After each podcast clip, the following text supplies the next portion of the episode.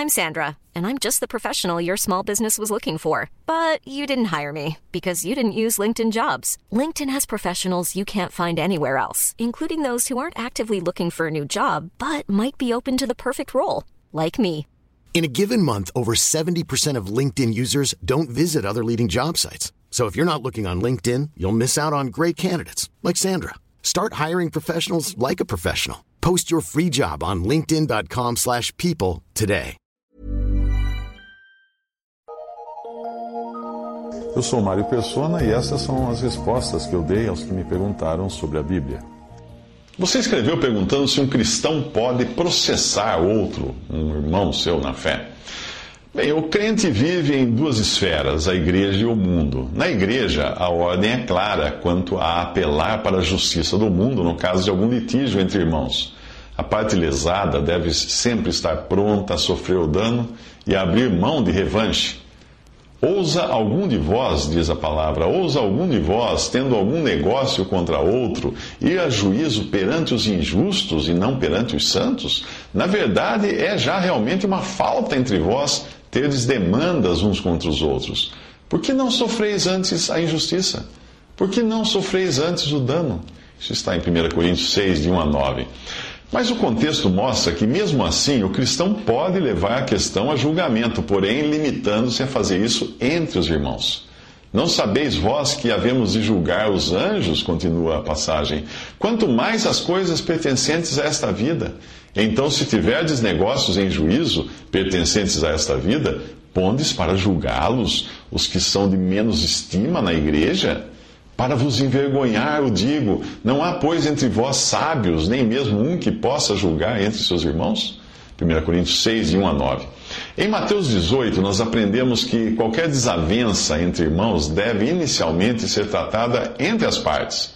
Caso não se chegue a um acordo, recorre-se a uma ou duas testemunhas.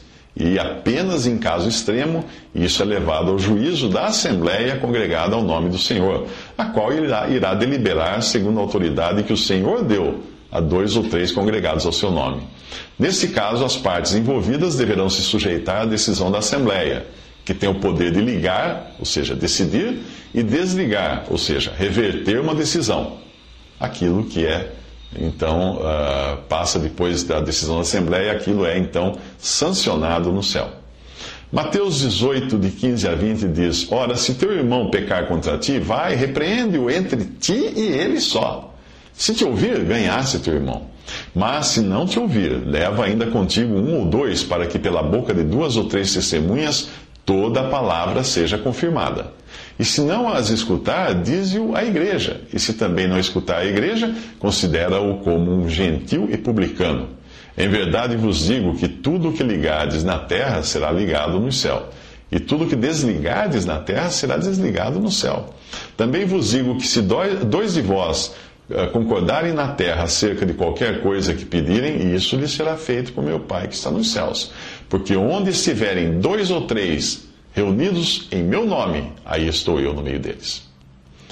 Deve ser entendido que a situação particular apresentada em Mateus 18 de um litígio entre irmãos é diferente da situação de 1 Coríntios 5, que engloba alguém, que envolve alguém uh, que estava em pecado moral.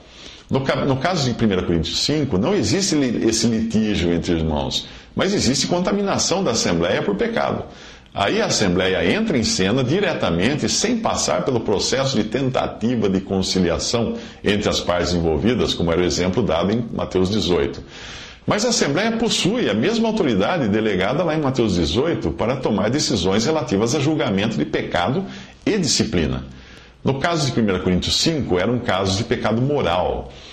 Mas ali há também uma lista incompleta de possibilidades devasso, avarento, idólatra, maldizente, beberrão, roubador, versículo 11 daquele capítulo. A lista de pecados com os quais a Assembleia poderia lidar em julgamento e disciplina não está limitada às coisas que normalmente nós consideramos faltas graves, mas pode incluir mentirosos, como Ananias e Safira, em Atos 5, pode incluir pessoas que pregam uma doutrina, como Himeneu e Fileto, em 1 Timóteo uh, capítulo 2, Pode incluir aqueles que almejam uma posição clerical entre os irmãos, como Diótrefes, em 3 João, capítulo 1. uh, os amantes de si mesmos, os avarentos, presunçosos, soberbos, blasfemos, desobedientes a pais e mães, ingratos, profanos, sem afeto natural, irreconciliáveis, caluniadores, incontinentes, cruéis, sem amor para com os bons, traidores, obstinados, orgulhosos, mais amigos dos deleites do que amigos de Deus. Destes, afasta-te, diz 2 Timóteo, no capítulo 3 de 2 Timóteo. Também inclui vagabundos que não querem trabalhar e que insistem em desobedecer a palavra. Não mistureis com eles. Eh, diz em 2 Tessalonicenses 3, de 11 a 14. Fofoqueiras. 1 Timóteo 5,13. Hereges, a palavra significa causadores de divisão ou que buscam discípulos para si. Tito, capítulo 3, versículo 10, etc, etc, etc.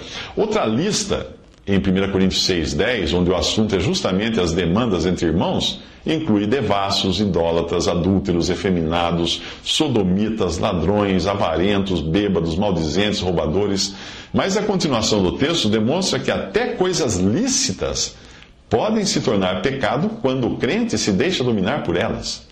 Poderíamos incluir aí pessoas que acabam negligenciando as suas obrigações familiares e com a Assembleia por estarem envolvidas demais com trabalho ou diversão.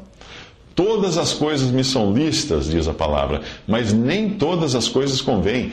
Todas as coisas me são listas, mas eu não me deixarei dominar por nenhuma delas. 1 Coríntios 6, 12.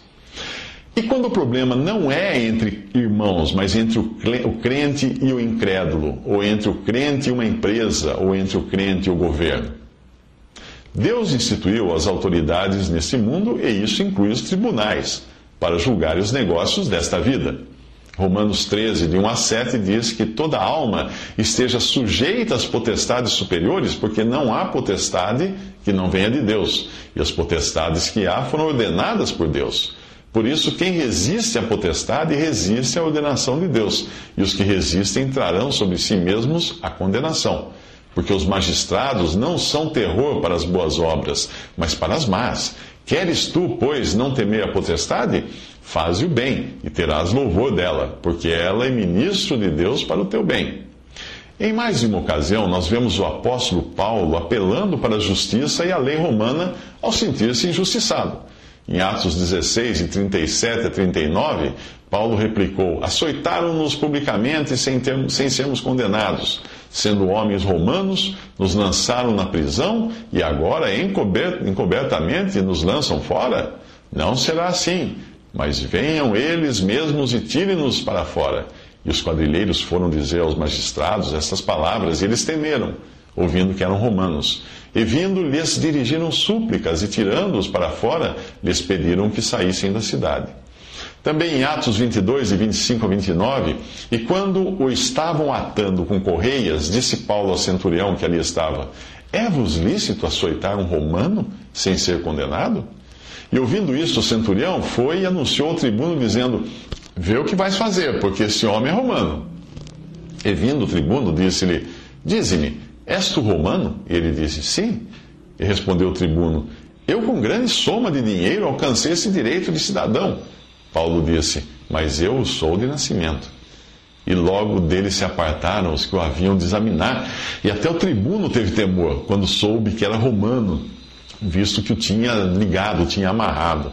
Também em Atos 25, de 10 a 12, diz que Paulo disse: Estou perante o tribunal de César, onde convém que seja julgado. Não fiz agravo algum aos judeus, como tu muito bem sabes. Se fiz algum agravo ou cometi alguma coisa digna de morte, não recuso morrer. Mas se nada há das coisas de que me, esses me acusam, ninguém me pode entregar a eles. Apelo para César.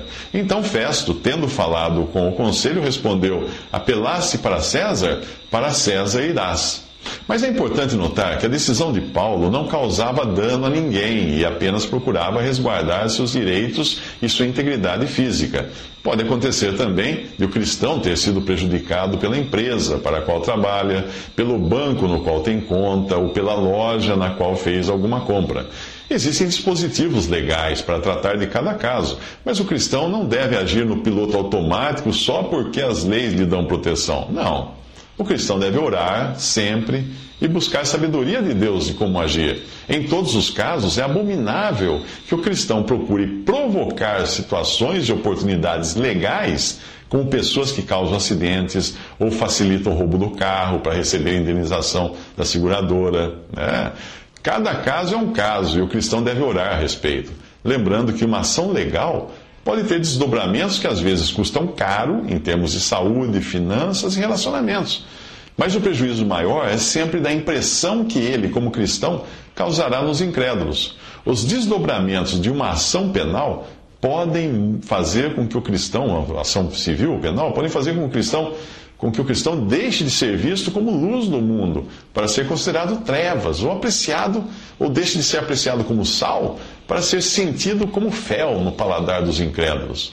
Considerando que, que, que sermos testemunhas de Cristo nesse mundo é a razão de termos sido deixados aqui, vale a pena ponderar cada caso para ver em quanto isso poderá prejudicar esse testemunho cristão. Portanto, eu volto a dizer: é preciso buscar sabedoria da parte do Senhor, porque cada caso é um caso. Digamos que uma mulher cristã tenha sido violentada por um maníaco.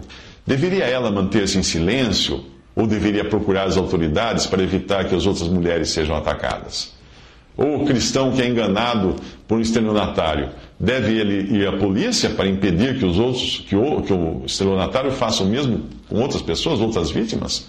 Nesse caso, nem seria um, um, caso de reparação pelo crime sofrido, mas de consideração para com o próximo, para que ele não seja também, uh, não, não seja também eh, deslesado ou atacado. Há situações em que o cristão é obrigado a envolver-se em questões legais, não por querer defender seus próprios direitos, mas por querer defender os direitos daquele a quem ele representa. É o caso de um procurador ou representante legal, guardião de menores e pessoas em posições assim. A questão de um crente buscar ou não dispositivos legais não é algo simples, daí não existir uma resposta do tipo sim ou não.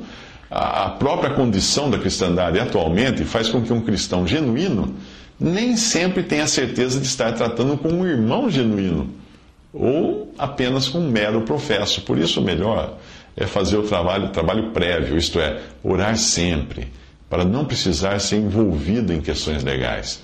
Mas quando isso acontecer, quando precisar, orar também por sabedoria de como agir.